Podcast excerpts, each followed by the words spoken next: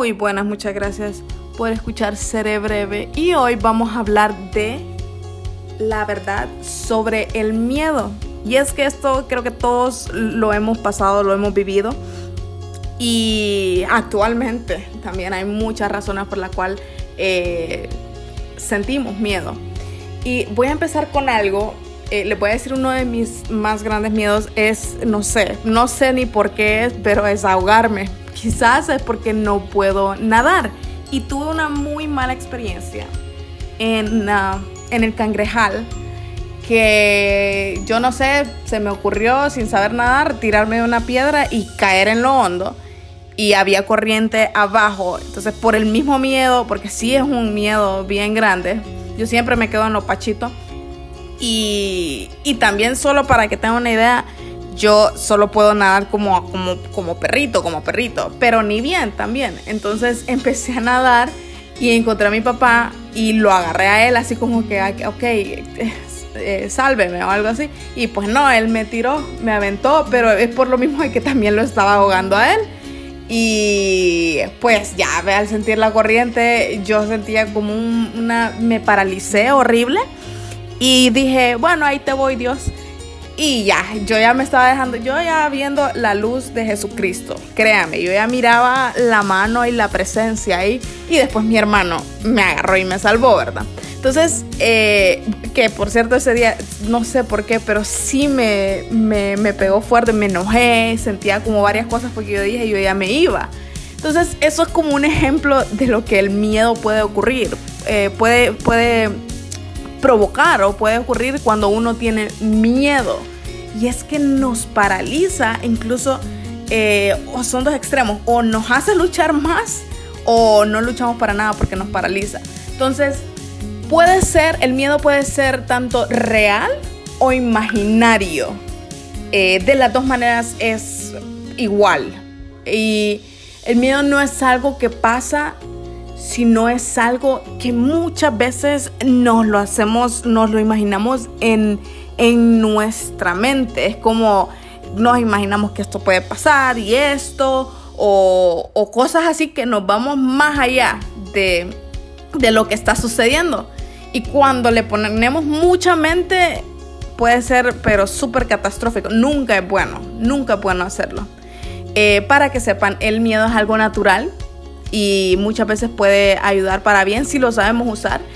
Eh, es algo natural ya que nos ayuda a la supervivencia. Entonces nos ayuda a poder sobrevivir. Y hay que ver el miedo como un previo aviso de algo malo que podría suceder.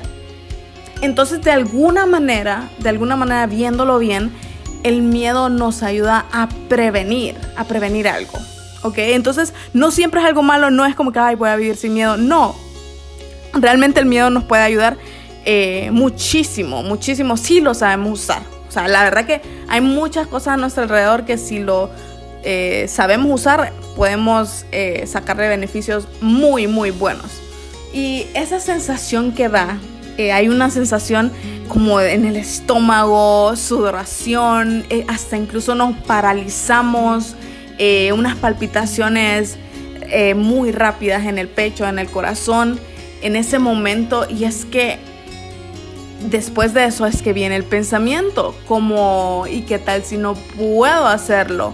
¿O será que me pasa esto y asumimos sin saber muchas veces? O es como, vaya, yo he conocido personas que tienen un dolor, pero un dolorcito en, en el brazo y quizás es porque durmió sobre el brazo y dice, no, ya, esto, esto es algo más, ya voy, ya cáncer. Entonces eso es como ponerle mucha mente a algo y es que ahí es cuando viene y de alguna manera nos puede poner una barrera y eso incluso nos puede frenar, nos impide lograr eh, nuestras metas o nos impide lograr cosas que nos hemos eh, puesto en meta para lograrlo. Y es que el miedo una vez que sucede una vez que lo sentimos, miren, eso se queda, se queda hasta que querramos hacer algo al respecto, hasta que querramos tomar acción sobre ello. El, el problema es que muchas personas eh, nos adelantamos con mucha anticipación. Y por eso es que viene la preocupación, por eso es que viene ya la ansiedad, la preocupación y nos empezamos a imaginar una historia trágica o algo así. Por ejemplo, que me diga alguien valiente que nunca ha pensado ahorita en esta pandemia que tiene el virus. Miren, es una cosa que si se nos pone roja la oreja, ay, lo tengo, lo tengo. Que si se nos cae el diente, ahí ya empezamos a maquinar. Entonces es una cosa bien increíble porque incluso, incluso, créanme, a mí me ha pasado.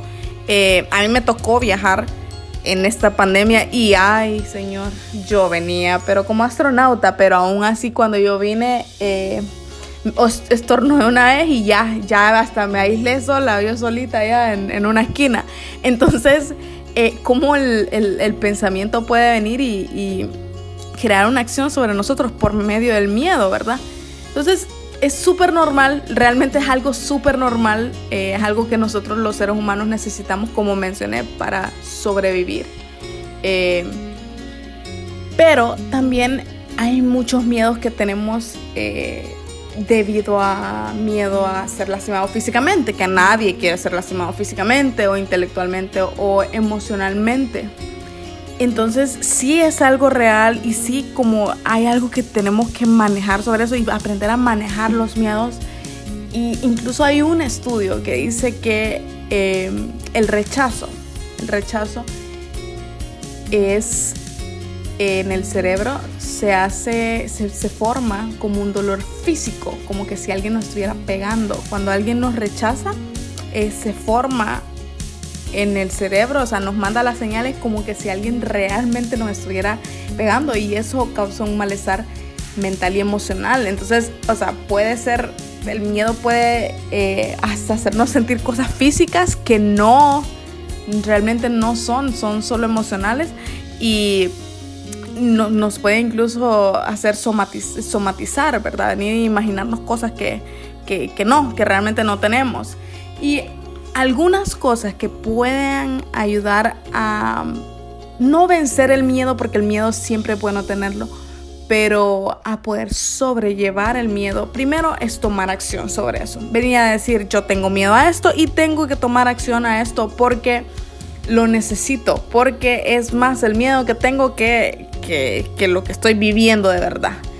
Eh, primero, una de las cosas es convertir el miedo en una oportunidad para crecer personalmente. Es decir, agarrar eso que nos está afectando y sacarle beneficio a eso.